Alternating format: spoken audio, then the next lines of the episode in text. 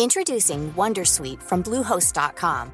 Website creation is hard, but now with Bluehost, you can answer a few simple questions about your business and get a unique WordPress website or store right away. From there, you can customize your design, colors, and content. And Bluehost automatically helps you get found in search engines like Google and Bing. From step-by-step guidance to suggested plugins, Bluehost makes WordPress wonderful for everyone. Go to bluehost.com/wondersuite.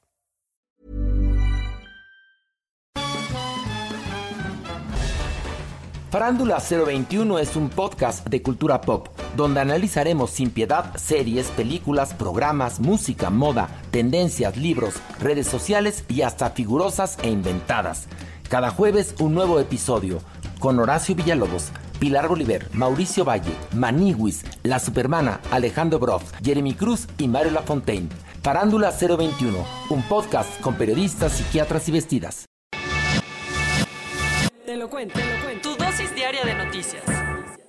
Muy buen día tengan todos y todas. Bienvenidos a su dosis diaria de noticias con Te lo cuento. Oigan, esto del COVID está cañoncísimo. Porfis, porfis, cuídense mucho. En serio. Venga, soy Laura Gudiño y les pido que me acompañen a darle la vuelta al mundo para ver las noticias más relevantes del día. El día de hoy comenzaremos hablando del príncipe Andrew, el hijo de la reina Isabel, para después seguirnos con el INE y la consulta popular que quieren hacer, seguido del chanchullo del CIDE. Después hablaremos del asesinato de un alcalde, seguido de la ley de seguridad de Hong Kong, que ahora viene la 2.0, y muchas más noticias, aparte de su resumen de Corona News. Pues comenzamos. Sigue participando. Un juez de Manhattan rechazó archivar la demanda contra el príncipe Andrés por abuso sexual. Después de intentar evitarlo a toda costa, el príncipe Andrés tendrá que hacerle cara a la demanda interpuesta en su contra por abuso sexual. Virginia Giuffre demandó al príncipe británico en agosto de 2021 por supuestamente haberla forzado a tener relaciones sexuales con él cuando todavía era menor de edad. Es bien sabido que el duque de York fue amigo de Jeffrey Epstein, de quien también es mundialmente conocida la red de tráfico sexual de mujeres que construyó a lo largo de los años. Según Virginia, quien ahora tiene 38 años, Epstein y su expareja, Ghislaine Maxwell, la condujeron a tener relaciones con el príncipe Andrés en Londres en 2001. Tras varios periodicazos, hace unos días se filtró un acuerdo mediante el cual, supuestamente, Epstein le dio 500 mil dólares a Jeffrey para soltar sus demandas. El equipo legal del príncipe intentó defenderse con esto, pero ayer un juez rechazó el intento de desestimación, por lo que la demanda de Jeffrey puede avanzar, además de que todavía es muy pronto para poner en duda las acusaciones de Virginia. Esto quiere decir que el caso podría alcanzar la corte en algún punto de este año. Ojalá lo haga echándole al cochinito. Como ya se cumplió el requisito legal para activar la consulta popular, el INE aprobó pedirle más dinero a Hacienda para organizar este ejercicio. El Instituto Nacional Electoral dejó de revisar más firmas para la consulta de la revocación de mandato ayer, según el secretario de Gobernación. ¿Y eso por qué? Porque de acuerdo a la información proporcionada por Adán Augusto López ya se cumplió con el requisito mínimo legal de 2.758.227 firmas para convocar a la consulta. Como con eso ya le pusieron palomita, aseguró que así también ahorran varios pesitos y que el dinero que habrían empleado para seguir contando mejor lo usarán en las siguientes fases del ejercicio. Además, el Pleno del INE discutió durante la tarde de ayer después de las declaraciones de Augusto López si aprobaría o no pedirle a la Secretaría de Hacienda que se caiga con 1.738 millones de pesos más para organizar el ejercicio. Durante una sesión extraordinaria, el Consejo General del INE se puso de acuerdo para pedirle la extensión de presupuesto a Hacienda y que así les alcance para montar la actividad más anhelada por el presidente López Obrador. Cuentos cortos. Como la comunidad del CIDE no aceptó a José Antonio Romero Tallaeche como director, se ampararon con el artículo tercero del Estatuto General del Centro de Investigación y Docencia Económicas para demostrar la ilegalidad de su designación. Desde entonces han estado tomadas las instalaciones del CIDE, pero ahora la directora del CONACID, María Elena Álvarez Buya, ahora quiere cambiar las reglas del juego desde adentro. Para legitimar el nombramiento de Romero, el CONACID quiere modificar los estatutos del CIDE en una sesión con la Asamblea General de Asociados del Instituto este viernes, algo que ha escandalizado a la comunidad científica.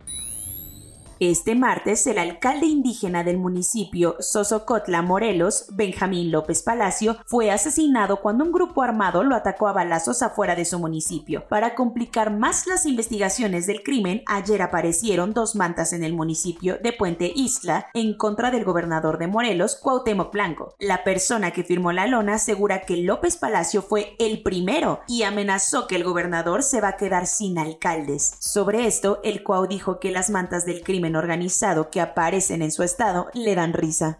¡Ay, caray! Por si la Ley de Seguridad Nacional de Hong Kong no fuera suficientemente estricta, ahora habrá una versión 2.0 de esta ley en caso de que se les hubiera escapado alguna libertad. Ha pasado un año y medio desde que Pekín impuso esta ley y desde entonces varios medios de comunicación han tenido que cerrar sus puertas, como les hemos contado en otras ocasiones, así como un sinfín de activistas y políticos han sido detenidos por contradecir o cuestionar el régimen. Carrie Lam, la jefa del gobierno autónomo hongkonés, anunció ayer que se agregarán como 40 nuevos comportamientos considerados delictivos a la Ley de Seguridad Nacional, mediante una norma complementaria. El 16 de julio de 2014, cuatro niños palestinos de entre 10 y 11 años fueron asesinados por un dron israelí mientras jugaban fútbol en una playa de Gaza. Las autoridades israelíes dijeron que sus pilotos los confundieron con milicianos de Hamas y que además no deberían haber estado jugando en una zona considerada como objetivo militar. Por eso, el fiscal general cerró la investigación y tras casi ocho años de los asesinatos, los familiares de los niños siguen exigiendo justicia. Sin embargo, tres ONGs distintas consiguieron que el Tribunal Supremo vuelva a revisar la investigación dadas las contradicciones que encontraron. Se espera que el día de hoy una corte alemana de la ciudad de Koblenz emita un veredicto en el juicio contra un exagente sirio acusado de supervisar el asesinato de 58 personas y la tortura de miles más. Anbar Raslan, un ex coronel del régimen de Bashar al-Assad, huyó de Siria y está acusado de crímenes de lesa humanidad, violación, agresión sexual con agravantes, asesinato y supervisar la tortura de más de 4.000 personas entre 2011 y 2012. Raslan está siendo juzgado bajo el principio de jurisdicción universal. Por eso, aunque los crímenes ocurrieron en otro país, puede ser sentenciado en Alemania. Argentina está pasando un verano que arde mientras atraviesa la peor ola de calor que se ha registrado en más de 115 años. Lo malo es que no está pasando tan rápido como una ola de mar, pues el calor ha estado sofocante desde hace dos semanas. La ciudad de Córdoba alcanzó ayer una temperatura de 44 grados centígrados, mientras que otras localidades como Santa Fe, Paraná, Buenos Aires y Santa Rosa están en alerta roja por rondar los 42 grados centígrados. En países aledaños como Paraguay, Bolivia y Chile, el verano también se está viviendo mucho más caliente que lo deseado.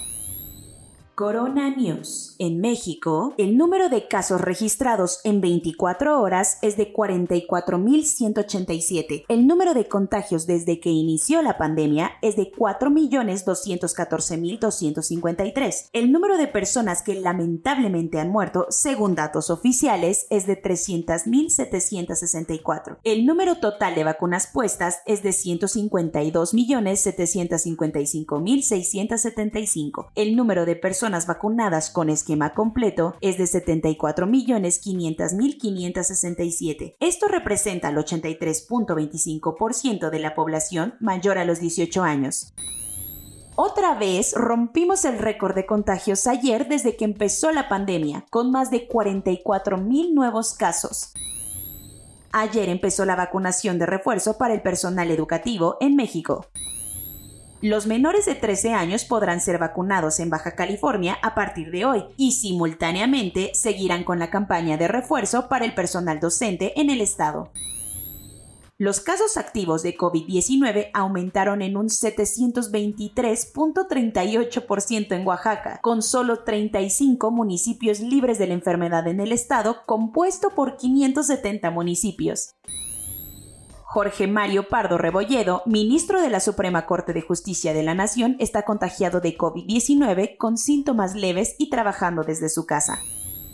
Con 92.000 casos, las incapacidades temporales para el trabajo por COVID-19 aumentaron un 460% en las últimas dos semanas en el IMSS. Dado el crecimiento exponencial en contagios de COVID-19, la Organización Panamericana de la Salud dijo en su conferencia semanal que la cuarta ola será peor que la tercera para México. A falta de personal en los trabajos, Argentina decidió quitar la regla de confinamiento para las personas que estuvieron en contacto estrecho con un caso positivo, siempre y cuando estén completamente vacunados. La última vez que se rompió el récord de contagios diarios en Alemania fue el pasado noviembre, hasta ayer que se registraron 80.430 nuevos casos de COVID-19. Las autoridades sanitarias noruegas anunciaron ayer que el riesgo de ser hospitalizado por la variante Omicron es de 69% menor que con la variante Delta. La Organización Mundial de la Salud advirtió que estar aplicando dosis de refuerzo de la vacuna original contra COVID-19 no es la mejor estrategia para hacerle frente a las nuevas cepas que van apareciendo y afirmó que es necesario encontrar una nueva vacuna que evite mejor la transmisión. La provincia de Quebec en Canadá está peloteando la idea de cobrarle un impuesto adicional a los adultos que no quieran vacunarse contra COVID-19. Me parecería una nueva idea para el resto de los países. ¿Ustedes qué opinan? Que tengan un buen día y nos vemos mañana viernes 14 para su última dosis diaria de noticias aquí en su podcast favorito, Te lo cuento.